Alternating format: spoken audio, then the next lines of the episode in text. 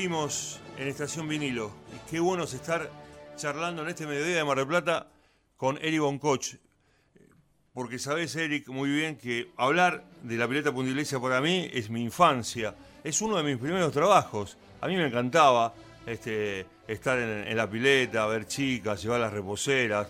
Eran mis primeros trabajos y la verdad que lo tomé de una manera muy especial. Fueron dos temporadas, pero parece que hubiese sido casi una vida es así, lo entendíamos así quienes empezamos a trabajar en aquellos años. Imagínate que iba a eh, tercero y cuarto año, o sea, estamos hablando de 79, 80, 81, cuando trabajé ahí con tu papá y con vos también, obviamente.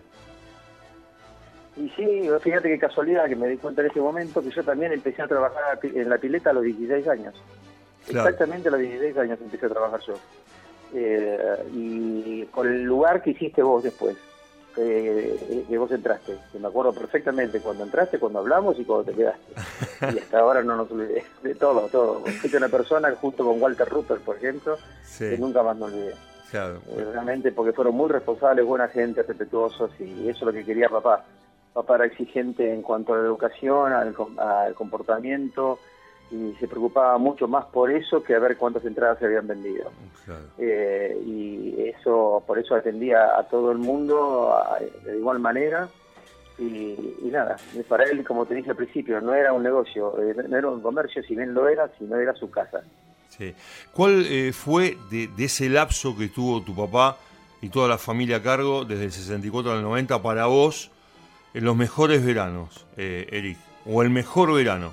En todo, ¿no? En público. Me acuerdo que ahí, por ejemplo, eh, Adolfo Cassini hizo muchas veces show fantástico, que lo hacíamos en vivo, lo recordarás. Eh, sí, sí, pues. Iban los jugadores de River que paraban en el Iruña, enfrente. Todavía no existía el Costa Galana, no existía Manantial, no existía el Sheraton, nada de eso. Iban todos al Iruña o al presidente. Eran los hoteles de cabecera. Pero además toda la gente que iba. Los sábados había momentos que teníamos que decir que no entrara más, ¿te acordás? ¿no? Que no, había mal lugar. Sí, sí, e-, era así, por eso tuvo diferentes etapas. Todos los, todos los equipos que iban enfrente venían a, a, las piletas. Y cuando abrimos Viva María, también iba, a Viva María. Me acuerdo que un día vino y preguntó Cochea en la puerta, ¿están los de Boca? Sí, entonces fueron los de River y no quisieron entrar. Eh, y así hay la anécdota, ¿no? Eso de noche en Viva María. Ha pasado hasta el Santos de Pelé, todos con Pelé incluido, y Rildo, macabro de punta derecha bailando en las piletas, eso los 70. Eh, y pasó todo el mundo por ahí, eh, desde amigos, conocidos, artistas, eh, y, bueno, pero en base a lo que vos me preguntaste, ¿cuál fue la mejor época?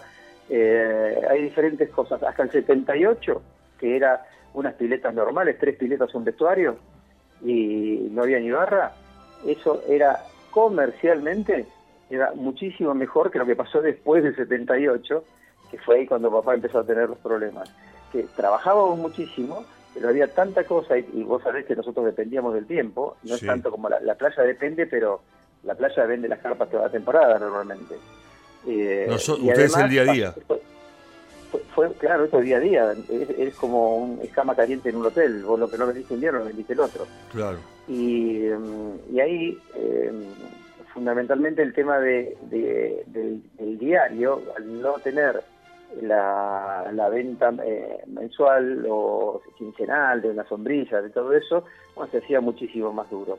Se hizo famosa después del 78, cuando papá remodela absolutamente todo, eh, hace vestuarios de primera que no lo veían todo Mar de Plata, porque después toda la parte del sur allá vino después, unos vestuarios que lamentablemente no sé con qué cabeza tiraron todo y unos vestuarios que vos los conocías. Sí, sí, no, nosotros los cambiamos ahí. Voltearon, los voltearon, increíble eso volteó eso, eso. Se hizo el restaurante, eh, se hizo un montón de que se remodeló todo y las piletas de mantenimiento durante el invierno era muy duro.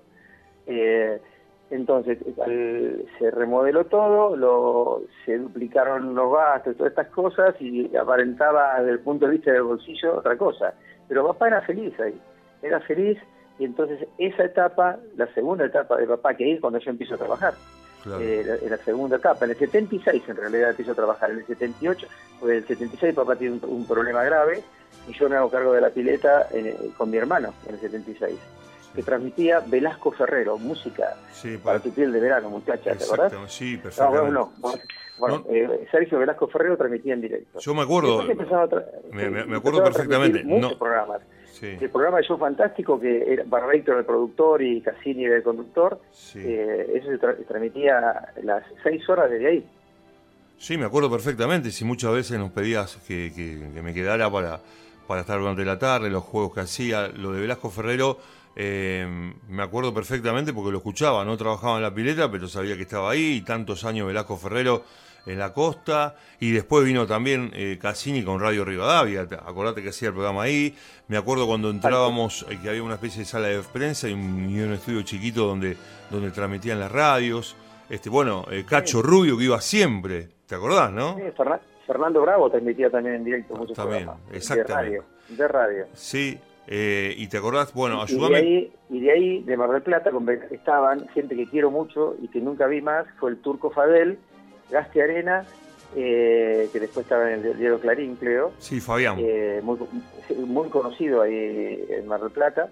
Eh, Fadel, el locutor, y no me puedo acordar otros más que eran. Eran tres de Mar del Plata que trabajaban con Velasco Ferrero. Estaban siempre, sí. y además sumá a Santoro, histórico, y al Pato, a los dos, ¿te acordás, no? El, Pato, el Pato Giocometto, fotógrafo, y Santoro, que lo veo ahora en La Plata, me encuentro con él, pues ya está jubilado, eh, también estaban los dos, eran los dos fotógrafos, y, Dubini estaba también. Sí, exacto. de, siete días. Claro. mis siete días se elegía ahí, se, se hacía ahí, mis siete días. Se hizo eh, varios, días, varios años. Eh, exactamente, estamos charlando con Ari Boncoch aquí en el placer de saludarte. La verdad que siempre es una alegría poder recordar todas esas cosas, Eric, fundamentalmente este, por, por los años que han pasado. Si viene alguien y te dice, Eric, toma, este lugar donde estaba la pileta vuelve a ser tuyo. ¿Qué haces? ¿Volvés a hacer una, la pileta? A mí no me podés llamar porque ya estoy grande para, para estar ahí de cadete, pero, pero a lo mejor podemos ser socios, ponele, ¿no? ¿Qué sé yo? Pero ¿harías algo o no? Ya no.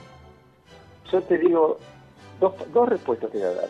Te respondo con el corazón Sí, ya salgo corriendo y empiezo la pretemporada, que yo, la pretemporada la hacía yo en noviembre, preparativos. Sí. Y te digo con el bolsillo, con la salud, no. No, porque terminó, usted vos lo sabés, cuando empezamos con la fileta, la temporada es del 1 de diciembre al 30 de marzo. Después se achicó a Navidad, después se achicó al 1 de enero y después a 15 días de enero, la segunda quincena de enero. Y lo demás era para rellenar. Entonces, en las filetas puntualmente te digo. Entonces yo, si yo te digo con el bolsillo y con la salud, no. Con el espíritu y con las ganas, ya, ya voy, me quedo ahí.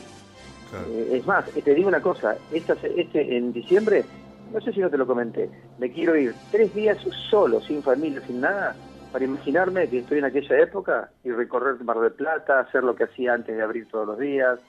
Eh, lo quiero hacer, lo quiero hacer porque yo amo Mar del Plata, amo ese lugar, dejé muchos amigos, y bueno, quiero volver a sentirme bien de nuevo ahí. Eh, digo, ¿tuviste que vivir un proceso de duelo por, el tema cuando se cerró la pileta? Eh, por ejemplo, cerraste la pileta en el 90, ¿cómo fue tu verano del 91? No, el verano, el mío, particularmente, seguí yendo a Mar del Plata porque seguí con Pío María. Pero mi padre lo sintió muchísimo, mucho. Y yo te digo una cosa, yo estoy viviendo en mi casa, en, en mi casa tengo las colchonetas de la pileta y, y las sombrillas de las piletas. No me pude desprender nunca. Están acá en mi casa.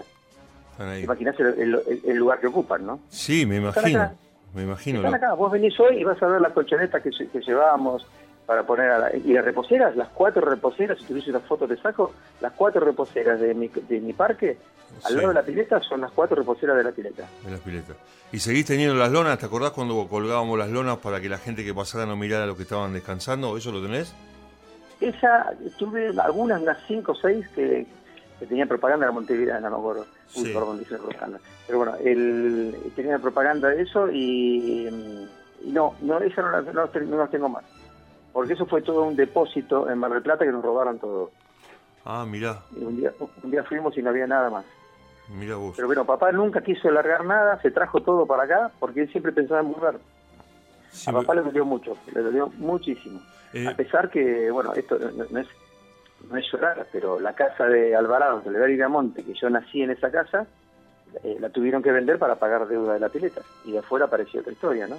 Claro. Hoy, hoy, hoy sigo pasando, si voy, paso por la casa y, está la piedra que pinté yo, 1138. Yo me crié en esa casa, mi vida fue esa casa. Sí. Sí, y, es imposible olvidarlo. ¿Y cómo te habrá tocado que a lo mejor, no digo, yo recién eh, hacía una hipótesis de la posibilidad de, que, de volver a hacer la pileta, pero tampoco después de Vida María me parece que no te dio muchas ganas de hacer algún emprendimiento más acá gastronómico, se me ocurre, por ejemplo, ¿no, Eric? Eh, no, en este momento no, Vida María fue maravilloso eh, y fue más lindo en las piletas que después en la perla. Eh, pero es raro, comercialmente fue mejor en la perla, pero yo siempre te hablo desde el corazón y prefiero toda la vida lo que fue la pileta. Como arrancamos ahí con Fontova repartiendo papelitos por la calle y después Fontova se hizo famoso. Sí, bueno, y, muchos otros, no solamente Fontova. Y después, unas cosas que yo siempre lo quiero decir y que para mí personalmente es muy importante, como te dije ya lo tuyo, lo de Walter Ruppel, eh, es la relación que tuvimos con toda la gente que trabajaba, con todos los empleados de turismo, con las chicas de turismo, con todos eh, los que los que yo conocía en turismo, me, trabajaban, me trataban tan bien y terminamos con muchos amigos, pero bárbaro. Igual que el periodismo, el periodismo lo apoyó a papá brutalmente y sin interés, porque jamás vinieron y dijeron, Lolo, te hacemos una nota y es tanto, no, todo lo que se publicó, que tengo carpeta, todo lo hicieron de onda, todo, todo. Hasta cuando el programa Sos Fantástico lo sacaron de las piletas y lo llevaron al Torreón, los camarógrafos me dijeron, pon un cartel en el trampolín, pileta Punta Iglesia, y yo con el zoom enfoco el foco del cartel, me dijo. Mirá lo que te llegaron, llegaron a hacer. Sí, sí, sí, sí. Desde, el torreón enfocaban las piletas. Era un poco también el afecto, ¿no? Que, que, tenés, además... El periodismo, deportivo, que me acuerdo que, que, hablábamos con ellos, con vos, sí. Este, y, todos los que iban ahí. Eh, Macaya Márquez y Mauro Viales. Macaya Márquez, sí. que me llevaba a la cancha, Macaya. Sí, me, me, acuerdo perfectamente y además eras un poco de un foco eh, no es mi caso, obvio, pero muchos, si te habrán pedido entrada para ir a los torneos de verano, Eric, la verdad. Eras un poco el polo de atracción, ¿no? Sí, sí, lo que pasa es que yo no tenía entradas. A mí me, me llevaban los periodistas y hasta veía el partido dentro de la cancha, en esa época se podía. Sí, claro, claro, sí. Me ponían una cámara y en un fotógrafo, fotógrafo más, iba con el pato Giacometto dentro de la cancha o con, o con Chocho, Toro. Claro, sí, eh, eran otros, otros partidos de verano también, ¿no? Otros torneos, seguramente. Uh, pues acá, canchas que explotaban, unos partidos buenísimos, eh, divinos. Sí, eh, seguro. hasta el Estadio San Martín, desde ahí yo iba con papá, cuando se jugaba el Estadio San Martín. Sí, sí, claro, que ahí yo era chico, pero ahí también se jugaron los primeros torneos de verano. Eh, tu, papá venía siempre en el invierno para retocar las cosas, para arreglar, para presentar la pileta en cada verano de la mejor manera. Eric, ¿ya venía de antes? Sí. Todos los meses iba porque el mantenimiento era muy duro eh, se rompían todas las piletas, se rompían las paredes de la pileta, las baldosas, todo, debe ser unas piletas nuevas cada año. Y después, eh, cuando a, partir de que me empecé a hacer cargo yo, ya cuando era más grande, papá iba menos en, noviembre y yo me iba el 15 de noviembre y con Hugo, ¿te acordás de Hugo Pizarro? gran tipo. Perfectamente. Eh, juntos preparábamos toda la pileta para abrir el 15 de diciembre. Pintura, hacíamos todo juntos con, con Hugo y era, un momento lindo también. fíjate, cuando trabajábamos a la mañana, llegábamos, nos cambiábamos con ropa de fajina, eh, poníamos los, eh, primero barríamos todo, acomodábamos las sillas en cada sombrilla, dejábamos todo impecable, agarrábamos el copo, sacábamos un poco alguna basura que podía estar en las esquinas de las piletas y después poníamos los bafles ya. Los colgábamos en cada columna, ¿te acordás de eso, Eric? Sí. Sí, sí, sí, Massini los había hecho. Claro. Y después, más o menos nueve y media, diez, ya nos cambiábamos, nos poníamos la musculosa amarilla, que te acordarás, y el pantalón rojo. Eh, eso fue un verano. Otro verano usábamos la de Porjit, que era amarilla, con mangas. Y, y de Porjit era, ¿te acordás? Y celestito el pantalón. ¿Te acordás de tengo este? tengo mi ropero guardada. ¿Vos sabés que te iba a preguntar? ¿Tenés remeras de, que usábamos nosotros? Sí, tengo una, tengo eh, remeras de Viva María, tengo un montón, acá es un, museo en mi casa. Uy, qué bueno. Si te sobra una de la pileta que pude haber usado yo, porque nunca me quedé con nada. O sea, yo, nosotros entregábamos todo y en aquellos años yo era un poco tímido. A lo mejor ahora te podía pedir una remera para tener el recuerdo, pero en esa época, viste, éramos, este, éramos muy tímidos. aunque tenga una, te la doy. No, está bien, ¿no? si es una sola, no, quédate tranquilo. Nunca pido nada, ¿eh? Y, lo, otro que no veía la gente era que en realidad ese fue mi primer trabajo, que papá me dijo, bueno, empecé a trabajar acá, tenés que hacer esto, limpiar piletas de noche. Claro. Se, vaciaban dos piletas por noche y eso se llenaba de arena porque el filtro no filtraba arena. Claro. Teníamos que arrastrar, arrastrar con secadores la arena hasta el fondo. Se, mon- se montaba más o menos un metro de arena y hay que sacarlo con paldes, con polea y tirarlo al mar de nuevo. Sí, sí. La, la que más daba trabajo y la que más eh, temprano nos agotábamos era la olímpica, ¿te acordás, eh, Eric? Exacto. La vaciábamos y en, los- en las puntas quedaba arena y con eh, secadores este, íbamos, eh, íbamos sacando la arena y después hay que, había que ver cómo estaba el mar, porque si estaba revuelto no la podíamos llenar, que se llenaba de un día para el otro, ¿te acordás, no? El lavado se hacía en base a las mareas, que teníamos una tabla de mareas. Había Sí. que terminar a una hora determinada, no se podía terminar a cualquier hora, porque cuando bajábamos la llave, el chupón tenía que estar un metro veinte arriba de la boca de toma que estaba en las escolleras de la, de la playa Punta Iglesia, para el lado del nuestro. Tiene que estar un metro veinte arriba de la, de la boca de toma, por la presión. Si nosotros no llegábamos a terminar bien y bajaba la marea, la pileta quedaba vacía el día siguiente. Bien. eh, ¿Y sabés en cuánto se llenaba la pileta olímpica? y ¿En cuánto tiempo? A ver, eh, Dos, horas veinte. Sí, tres, te iba a decir tres horas, porque era más o menos eso. Nosotros esperábamos que cuando nos tocaba la tarde, éramos los que nos encargábamos de vaciar la pileta. Entonces, generalmente, ponerle que se- la gente se iba a las seis y nos quedábamos una hora y media, dos, eh, la dejábamos toda limpia, nos íbamos y, y se iba llenando la pileta, exactamente. Eric, eh, hacemos una pausa, ¿te parece bien? Dale, listo, Sergio. Hacemos una pausa y estamos otra vez con Eric Boncoch, hablando de la pileta Punta Iglesia, uno de los grandes lugares que tuvo la ciudad de Mar del Plata en los años 70 y 80. El placer de saludarte, el programa de todos los mediodías aquí en Estación Vinilo.